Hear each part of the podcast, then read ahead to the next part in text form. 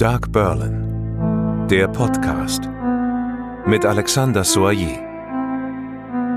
Herzlich willkommen zum Podcast, zu einer Podcast-Folge über die Hörspielreihe Dark Berlin True Crime in den 1920er Jahren in und um Berlin. Zu Gast im Studio bin auch ich, aber auch ein Historiker, Dr. Henning Fülle, Gastprofessor an der UDK, allerdings in Kostümbild und Lehrbeauftragter am Kulturinstitut, nein, am Institut für Kulturpolitik in Hildesheim. Jetzt habe ich es richtig. Erstmal herzlich willkommen. Mhm. Guten Tag. Freue mich, ja. dass ich hier bin. Wir sind mit der Hörspielreihe Dark Berlin in Berlin und in den 1920er Jahren eine Zeit, mit der Sie sich gut auskennen, richtig?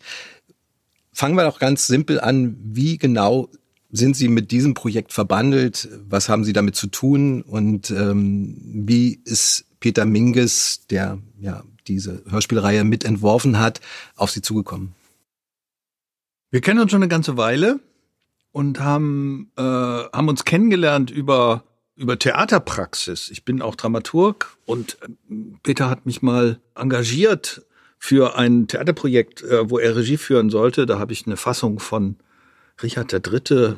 von Shakespeare gemacht für einen Schauspieler und so weiter. Also wir kennen uns schon seit Ewigkeiten und äh, äh haben so ein so ein so ein Austausch miteinander. Äh, immer mal wieder treffen wir uns und äh, wir äh, sprechen sehr viel über über Theater, über Film, über Literatur, über äh, äh, solche Dinge. Und dabei ist eben auch, und ich verfolge das, was Peter hier macht, hier im Studio und äh, habe das dann mitbekommen. Und dann erzählte er eines Tages, dass er so eine True Crime Serie machen wollte mit Akten im Landesarchiv. Also richtig mit Archivstudien. Und das, da fühlte ich mich als Historiker natürlich sofort angesprochen und habe gesagt, okay, wenn du da mal was hast, dann schick mir das doch mal, da gucke ich doch mal drauf.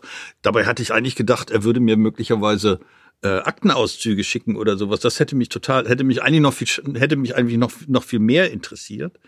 Aber er schickte mir dann einfach die ersten Bücher und ich habe dann hab die hab sie mir angeguckt und habe dann festgestellt, naja, die Fälle alleine, die Kriminalgeschichten alleine, so authentisch und so genau sie auch sein mögen, äh, erzählen doch nicht wirklich die Zeit, in der sie, in der sie spielen und auch nicht den Ort, in dem sie spielen. Also mir fehlte sozusagen, das ist die, der, der historische Kontext, der historische Zusammenhang. Und das habe ich ihm dann gesagt und dann hat er gesagt, mach mal und dann habe ich alle Bücher quasi äh, durchgelesen und habe das, was sozusagen an historischer Ergänzung, an historischem Kontext, an historischem ja, hab das, hab das einfach dazu geschrieben und hab gesagt, macht das, wie ihr wollt. Aber ich finde, wenn man einen Kriminalfall 1919 im Frühjahr 1919 spielen lässt, dann kann man nicht absehen davon, dass gerade ein Krieg, großer Krieg zu Ende gegangen war. Äh, man kann einfach nicht absehen davon, dass im Januar Karl und Rosa Luxemburg ermordet worden sind.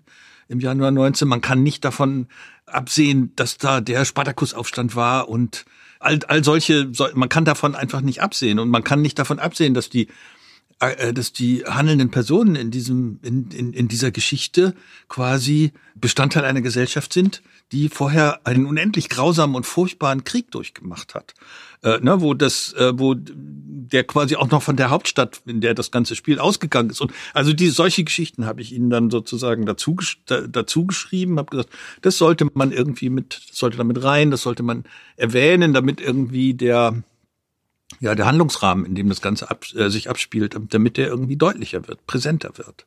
Bevor wir darauf noch mal ein bisschen genauer eingehen, vielleicht mal ganz allgemein als Historiker, ich stelle mir das so vor, ich sehe ja ganz viele Filme, ich bin ja Filmkritiker und da gibt's auch so manche Dinge, die mich dann bei was auch immer immer stören, weil man eben vielleicht mit einem geschulteren Blick an die Sache rangeht. Wie ist es bei Ihnen, wenn Sie ein Buch lesen, wenn Sie einen Film sehen, wenn Sie ein Theaterstück sehen, das in einem historischen Zeitraum spielt, den Sie mehr oder minder gut kennen? Wie ist es bei Ihnen? Schütteln Sie da wirklich oft auch den Kopf? Fehlt da immer was oder? Ach na ja, normalerweise, also das, was dann die, äh, das Licht, das Licht der Welt erblickt sozusagen, wenn sich Leute anfangen, äh, äh, ein Theaterstück auszudenken oder ein Hörspiel oder ein Film auszudenken oder sowas, da ist dann schon meistens, ist dann, ist da schon meistens, gehen da irgendwelche Studien ein. Also wenn das, wenn es sich um historische, historische Zeiträume, in denen es sich abspielt, handelt. Es ist häufig, es geht mir häufig so, dass ich quasi die Gewichtung historischer Fakten in solchen Zusammenhängen, dass ich da denke, nee, das kann man eigentlich so nicht machen.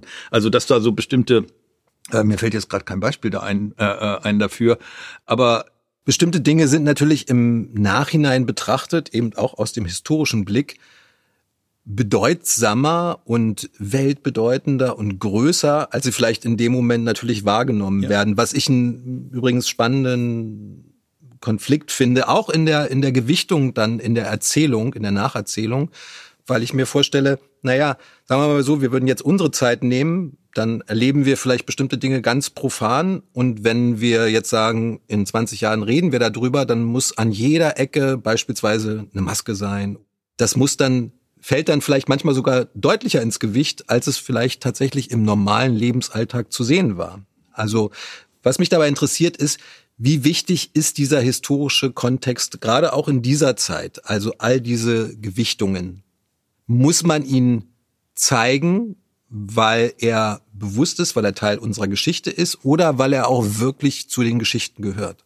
Da bin ich ein bisschen zwiespältig. Ähm, weil, also gerade was die Weimarer Republik angeht und was Berlin in der Weimarer Republik angeht, ne, da gibt es so viele Klischees. Es gibt das Klischee der Roaring Twenties und es gibt das Klischee sozusagen der, ja eben der wilden Zwanziger Jahre und was Charleston und äh, Kit Kat Club und diese, diese ganzen Geschichten.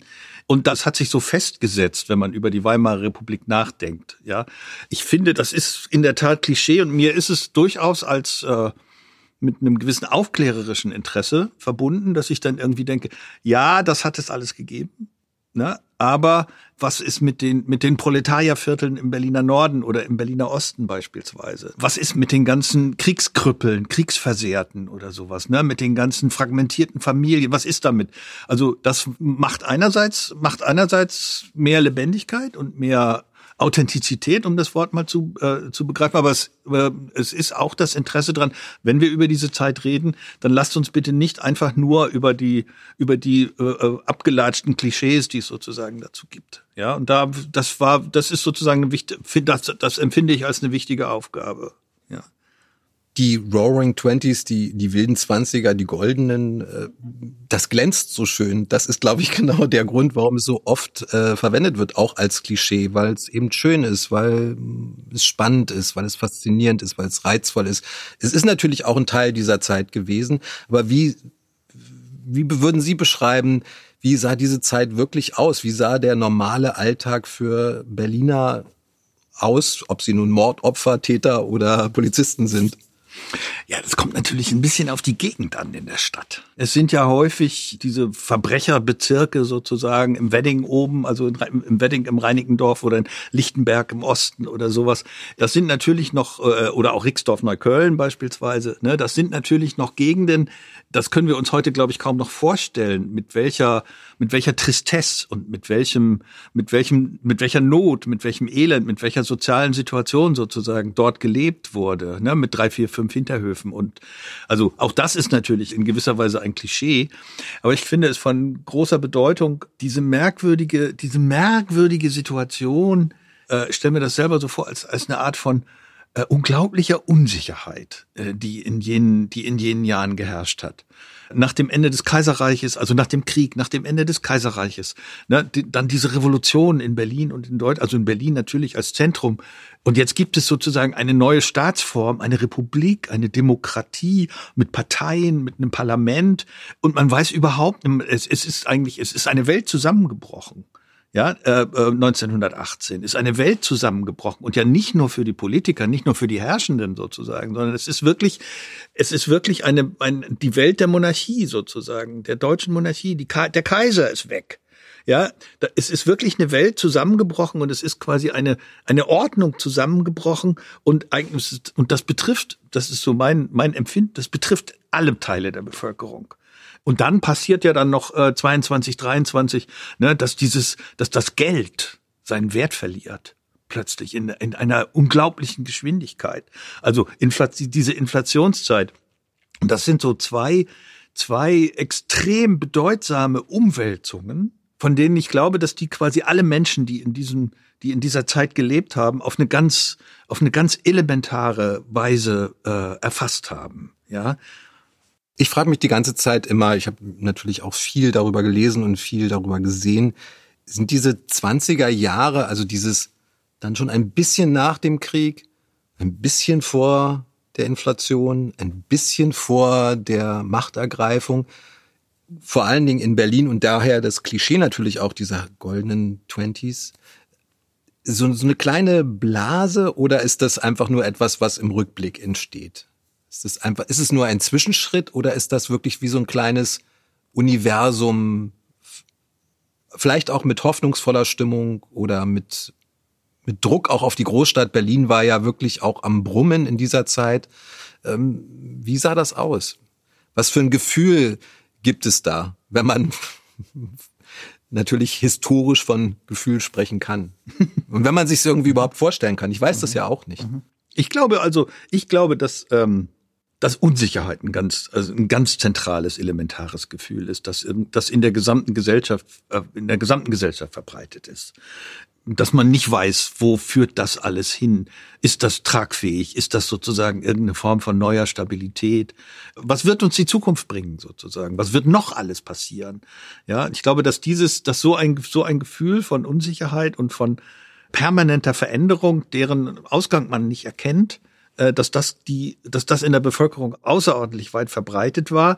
Und natürlich ist das so. Dann gibt's, äh, dann fangen, dann fangen irgendwie auch in den 23 ist ja dann auch schon der erste, der erste Hitlerputsch in äh, in München sozusagen. Also die Nazis gibt es dann schon ja, und die Kommunisten sozusagen, die, na, also die, die Rechtsradikalen, die Linksradikalen, und es gibt plötzlich, und es ist eine offene Situation, wir sind in einer Republik und es gibt ein Parlament, das von entscheidender Bedeutung ist, und man weiß überhaupt, und, also es gibt sozusagen diesen Faktor, es gibt einen Kaiser und es gibt eine, eine, eine festgefügte Staatsordnung und es gibt eine festgefügte Hierarchie, sowas, das ist alles weg. Das ist, all, das ist alles nicht mehr da und man weiß nicht, wo es hingeht. Das ist, glaube ich, ein ganz zentrales durchgehende, äh, durchgängiges Faktor.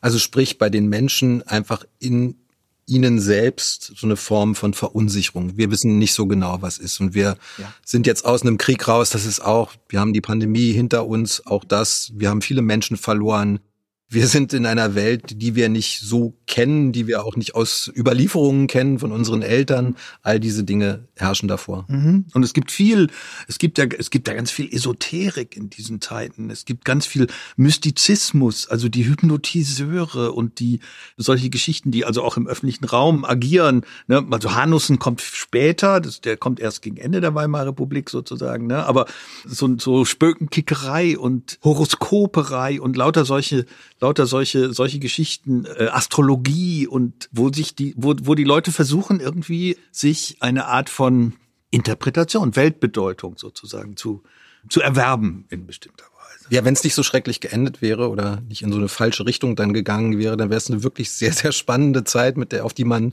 einfach auch mit mit sehr viel Freude hätte gucken können, glaube ich auch. Also wo so auch alles ausgetestet wurde. Aber es ist ja leider nun mal sehr davon geprägt, äh, was dann kommt. Und das darf man ja auch nie ganz vergessen. Diese, dieses Aufkommen, das ist natürlich auch in den Kutscher-Romanen sehr, sehr deutlich. Es ist halt immer zu spüren, Stück für Stück. Es ist wie so eine wachsende Drohung, die sich da aufbaut.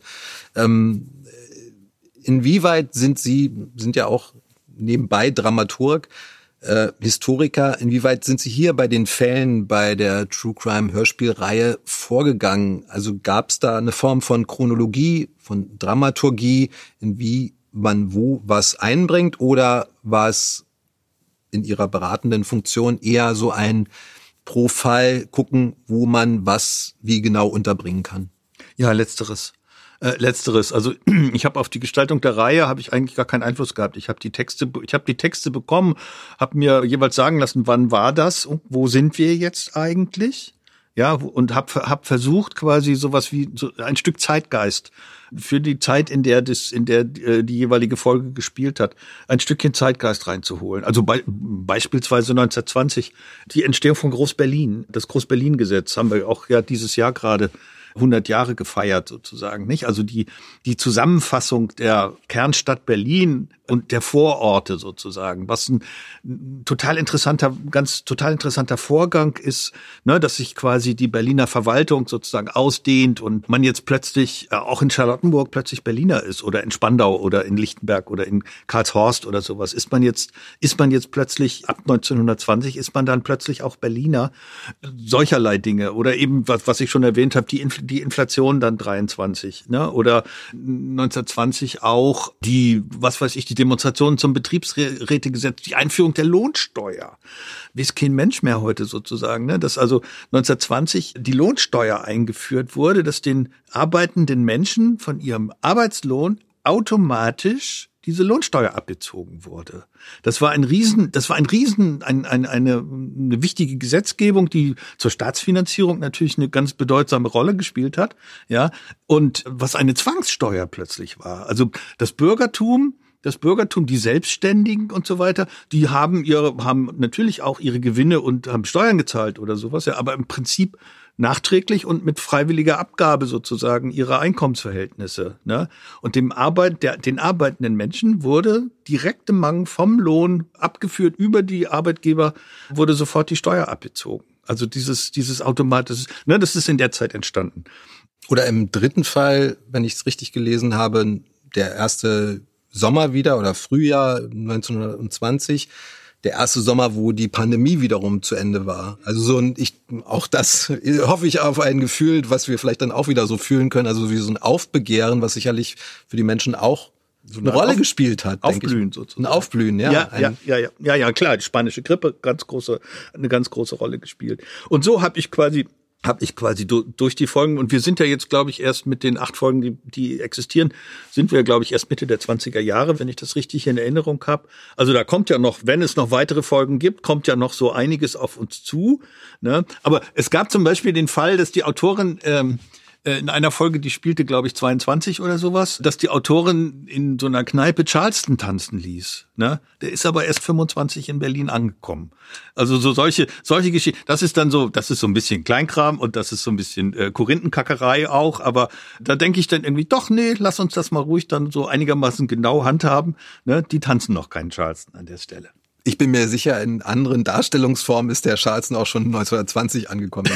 bin ich mir ziemlich sicher, weil das gehört dann einfach, es möchte, ist dann eben auch ein Klischee natürlich. Mhm. Und in gewisser Weise ist es ja auch hilfreich. Eine künstlerische Freiheit finde ich, da kann man auch manchmal ein bisschen ungenau sein, aber stimmt. Wenn man es weiß, dann ist genau das, was ich am Anfang auch schon angesprochen habe, dann denkt man, oh nein, das kann doch jetzt nicht sein. Das gehört da einfach nicht wirklich hin. Wir sind ja im True Crime, also bei Kriminalfällen und das Schöne und das Faszinierende und auch natürlich die Idee dieser Hörspielreihe ist ja auch andersrum gedacht, die Zeit zu spiegeln und die Zeit auch in den Fällen unterzubringen.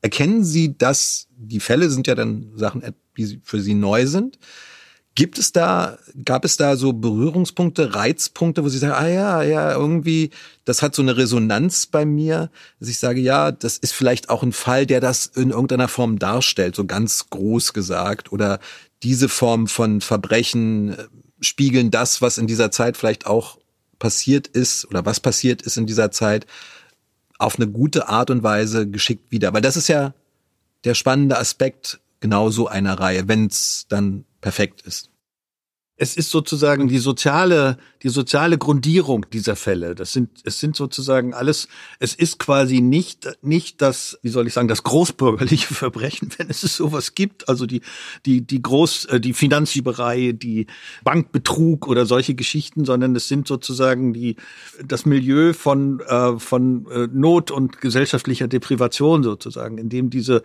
in dem diese Fälle in der meistens äh, meistens stattfinden. Ja, also so ich will nicht sagen Randbereiche der Gesellschaft, aber dann doch die unteren in den unteren Schichten sozusagen der Gesellschaft. Ja, und insofern gibt es da in der Tat, was diese ganzen Verwel die ganzen äh, Verwerfungen, gesellschaftlichen Verwerfungen und Umwälzungen jener Jahre angeht, ja, ist da so ein ist da so ein Punkt, dass diese Fälle tatsächlich auch Sozialgeschichte, wenn man so will, erzählen.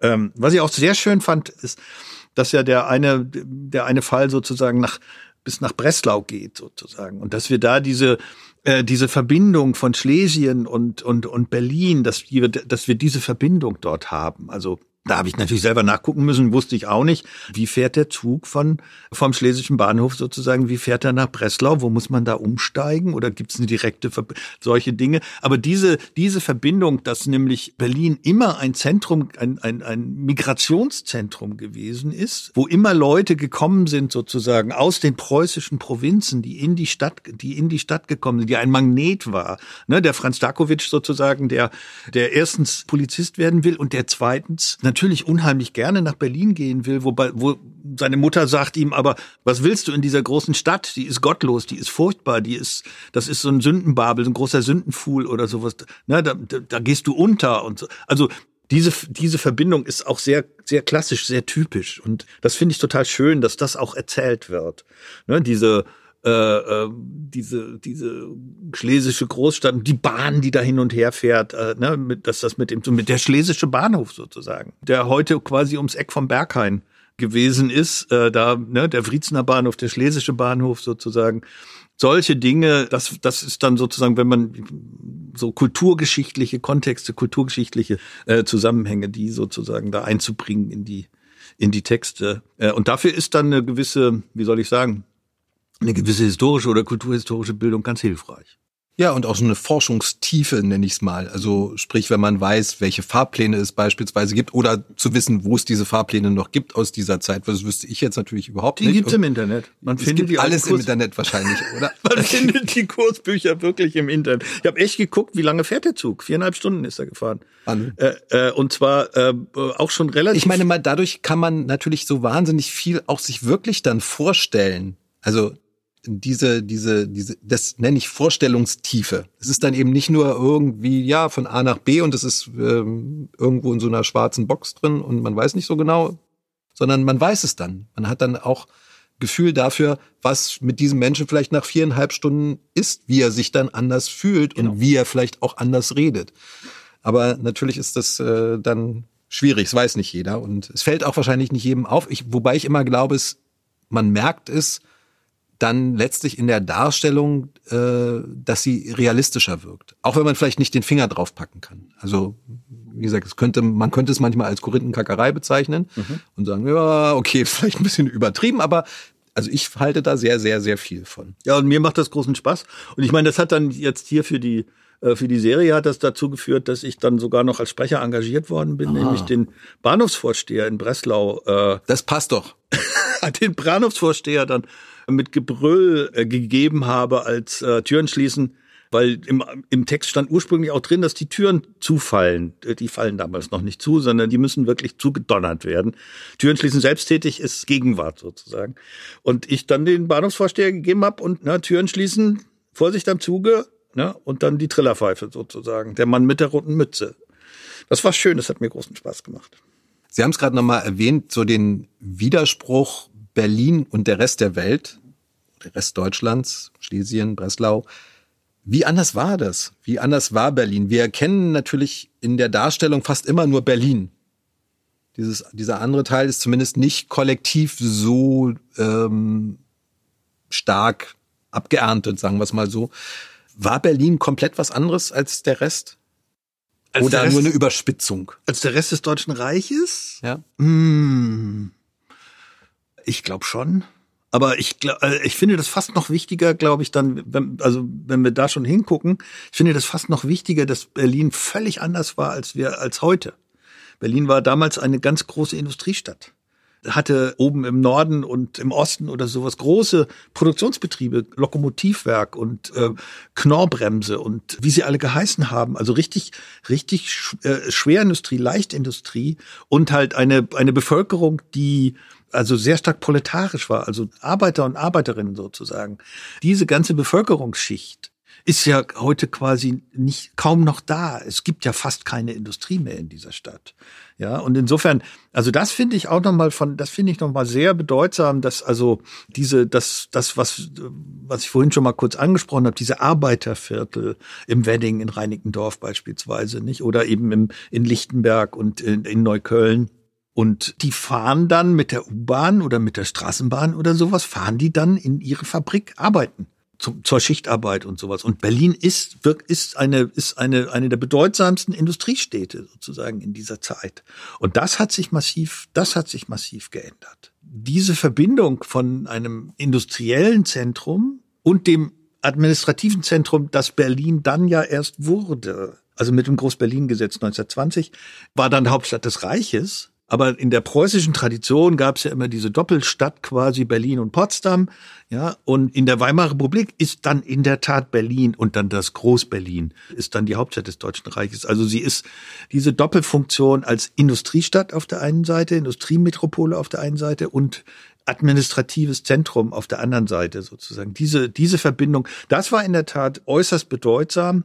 Und auch ähm, was das Verhältnis zum Deutschen Reich anging, wir haben ja quasi erst seit also wir haben erst seit 1871 sozusagen ein deutsches Reich mit einer Hauptstadt Berlin, das aber noch das kleinere Berlin gewesen ist. Aber wir haben sozusagen immer die Konkurrenz mit den anderen Residenzstädten der früheren deutschen Staaten. Also ob das Hannover ist, ob das München ist oder ob das Dresden ist oder äh, was auch immer wo sozusagen so diese, dieses administrative Zentrum, das politische Zentrum, das staatliche Zentrum sozusagen, davon gab es einfach in Deutschland ganz viele.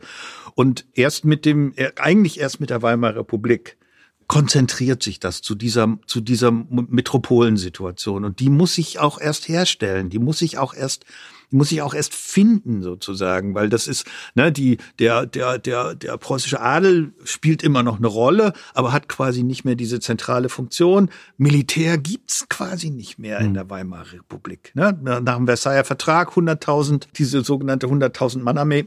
Also das Chingde-Rasabum, was sozusagen für Berlin-Potsdam vor dem Ersten Weltkrieg auch ein ganz zentrales, identitätsstiftendes äh, Moment gewesen ist, das ist weg. Und das heißt, diese Stadt äh, äh, muss ihre Rolle finden und da sind einerseits eben das staatliche administrative Zentrum, die Industrie, die Arbeiterschaft und der Beamtenapparat sozusagen. Und das muss sich erst, das schüttelt sich sozusagen erst so nach und nach in den 20er Jahren, schüttelt sich das zurecht unter unglaublichen, wie soll man sagen, unglaublichen ja auch Verwerfungen und, und Verwerfungen und Schwierigkeiten und so weiter. Die Weimarer Republik ist ja nun leider kurz genug in ihrem in ihrer Dauer dass sich diese Verhältnisse nicht wirklich balanciert herstellen können.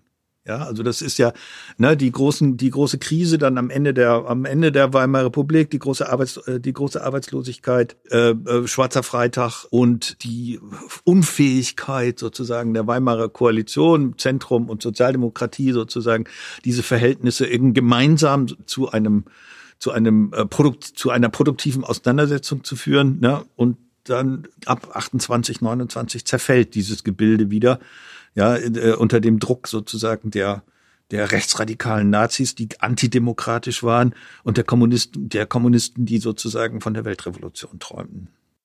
Was ich mich gefragt habe, Doug Berlin, Kriminalfälle, Gewaltverbrechen natürlich, ist so ein bisschen so, wie wenn ich in die ARD-Mediathek gucke und äh, Tatort schaue, dann denke ich, es ist einfach ein ein Mordfall nach dem anderen. War das eine brutale Zeit damals? Das kann ich gar nicht beantworten. Ich weiß es nicht genau. Also das war schon, also ob das besonders brutal war, weiß ich nicht. Das kann ich nicht. Das kann ich, kann ich nicht sagen. Ich kenne die Kriminalstatistik, kenne ich nicht. Die habe ich auch nicht angeguckt. Es spricht, glaube ich, einfach vieles dafür, dass viele Gewalttaten einfach als ganz normaler Alltag äh, gar nicht verfolgt wurden ähm, und das haben wir ja jetzt auch schon mehrfach angesprochen. Es war eben einfach eine verunsicherte Zeit. In der Verunsicherung entsteht eher Gewalt. Äh, es sind Menschen aus dem Krieg zurückgekommen, haben Schlimmstes erlebt und auch dadurch sind sie abgestumpfter teilweise, desensibilisierter. Das sind alles Vorgänge, die wir kennen. Sie haben schlimme Dinge gesehen und auch dadurch entsteht natürlich wiederum Gewalt. Und durch Leid und natürlich auch durch das Gefühl, dass einem selber Leid zugetan wurde oder angetan wurde. Ja, ich meine, es gibt ja diesen, es gibt ja die Klaus Teweleit Männerfantasien, ist sozusagen ja eine Analyse der, der, wie soll ich sagen, der besser gestellten Kriegsheimkehrer, die in den 20er Jahren sozusagen mit der Kriegserfahrung mit der Kriegserfahrung anfangen sozusagen, also bestimmte Brutalismen zu entwickeln und äh, eine Gewaltförmigkeit sozusagen. Also es ist auch eine Enthemmung da wahrscheinlich. Genau. Ne? Es ist auch tatsächlich eine Enthemmung da in dieser Zeit, also in dieser Zeit. Ja. Wir kommen langsam zum Ende dieser Podcast-Folge, dieses kleinen historischen Abrisses, der sich an den Hörspielfolgen entlanghangelt. Gab es denn für Sie auch vielleicht einen Fall, der Sie besonders begeistert und besonders, der Ihnen besonders viel Spaß gemacht hat? begeistert und Spaß gemacht für solche Wortfälle. Das ist ja, eine tolle Charakteristik, aber nein, interessant fand ich diesen, diesen, diesen, diesen Fall Schütz, äh, ne, ich, das ist die vierte Folge, glaube ich. Das fand ich besonders interessant, weil da quasi die, äh, weil der an so, äh, so, so interessante verschiedene Orte diese, diese Rennbahn-Geschichte äh, drin hatte und äh, die, diese Tatermittlungen, die da, die da geschildert worden sind. Also das war, glaube ich, das, was mir am meisten Spaß gemacht. Aber äh, ich will da gar keinen, will, will die Kinder gar nicht sozusagen in eine in eine äh, äh, Rangfolge sozusagen, will sie sie gar nicht bringen. Also der Fall Schütz und die anderen Fälle in den acht Hörspielfolgen von Dark Berlin. Dr. Henning Fülle, vielen, vielen Dank für das Gespräch. Vielen Dank für diesen schönen Rundumschlag in historischer, im historischen Umfeld dieser Hörspielreihe. Vielen Dank. Vielen Dank für die Fragen. Das Hörspiel Dark Berlin kann man in allen Online-Bookshops erwerben. Fritz Ton